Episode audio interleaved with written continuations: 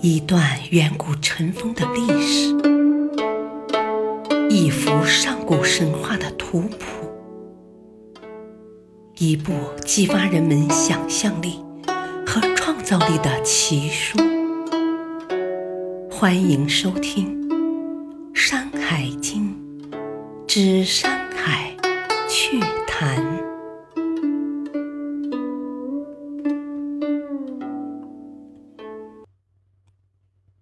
第一卷《南山经》《山海趣谈》三。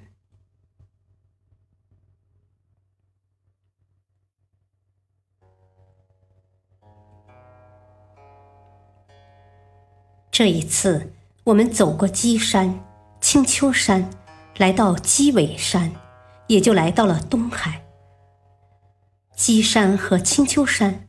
两山共有五种珍禽异兽：博士、场夫、九尾狐、罐罐和赤如。博士是兽，特点是尾巴多，耳朵也多，而且眼睛竟然长在后背上，这样看上面的东西很方便了，都不用抬头。但不知他怎样看前后左右的事物。博士也有功效，是配之不畏。配什么呢？又是他的皮。然而看起来像羊的博士，眼睛却长在了背上，看上去很奇怪，推想起来又不奇怪了。莫非觉得眼睛这器官没有什么用，生在哪里都一样吗？场夫，单看这怪鸟的形象，分明是鸟版的哪吒。不过他好像没什么神通，而且不知道他怎样靠三只翅膀飞翔。古人多把他的第三只翅膀画在后背正中，却没考虑他在那里能发挥什么功能，实在是不够用心。吃了场夫肉就能不困倦，好像是好事。不过总也睡不着，只怕要让人疑心自己得了失眠症，害怕起来呢。接下来。这种异兽可是大大有名，那就是九尾狐。九尾狐在《山海经》中共提到过三次，一次是这里青丘山上的九尾狐，另外两次分别在海外东京和大荒东京，其中都说青丘国九尾狐。看来。九尾狐这异兽是在青丘这地方无疑了。然而，九尾狐又到底是怎样一种异兽呢？其实，古时候的九尾狐是瑞兽，也就是象征祥瑞的动物，如同麒麟一般。传说中治水的大禹。三十岁时来到涂山，有一只九尾白狐在那里拜访了他，并且当地有一首民歌，说九尾狐到谁那里做客，谁就能成王；谁娶了涂山氏的女儿，谁就能家道兴旺。大禹有帝王思想，于是就娶了涂山氏的女儿。也就是启的妈妈女娇。这段故事后来被人附会，于是有人说女娇就是九尾狐。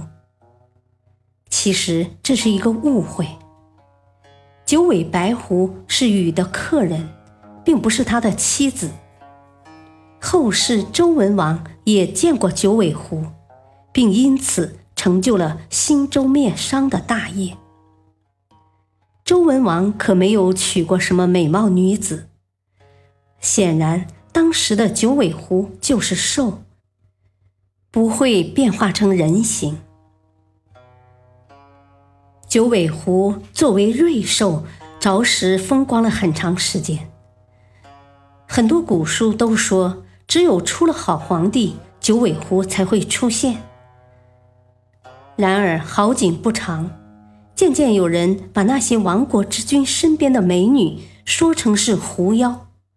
或者就是九尾狐，以此来证明红颜祸水，美女祸国。周幽王的褒姒和商纣王的妲己是其中最著名的两个。褒姒还只是狐妖，妲己已经是九尾狐狸精了。狐性媚人，狐而有九尾。自然媚性十足，最能惑人的。然而，《山海经》中的九尾狐，倒还没有这么邪恶，最多不过吃人而已。并且它还有一样好处，就是食者不蛊，看来是可以驱毒辟邪。而且它吃人。人也吃它，算是扯平了。现在来说罐罐和赤如。罐罐样子不好看，也不奇异，叫声还让人不舒服，但也有个好处，那就是配之不惑。似乎有了它，可以改善智商，让人聪明，大概有脑残片的奇效吧。迷糊的人才需要罐罐，罐罐是给他们准备的。明智清醒的君子不需要罐罐。赤如长着人脸，人头鱼身，会不会是美人鱼呢？看起来不会，因为古人画的赤如，要么长着男人的头，要么稀奇古怪。一点也不美。不过，《山海经》中人面鱼身的怪物还有不少，我们可以慢慢了解。这一段因为是《山海经》的结尾，还可以来谈谈雀山山系的神灵。一方山水养育一方神灵，雀山一脉相连，十座山的神灵样子也都类似。全都是龙脑袋、鸟身子，大概是兄弟吧。按照《山海经·探源》作者徐显之的看法，这些神都是部落图腾神，而且是渐渐融合起来的。也就是说，信鸟神的部落和信龙神的部落为了联盟，把他们的神硬是捏在了一起。变成鸟不是鸟，龙不是龙的鸟龙。感谢收听，本集播讲到此，下期继续播讲第一卷。敬请收听，再会。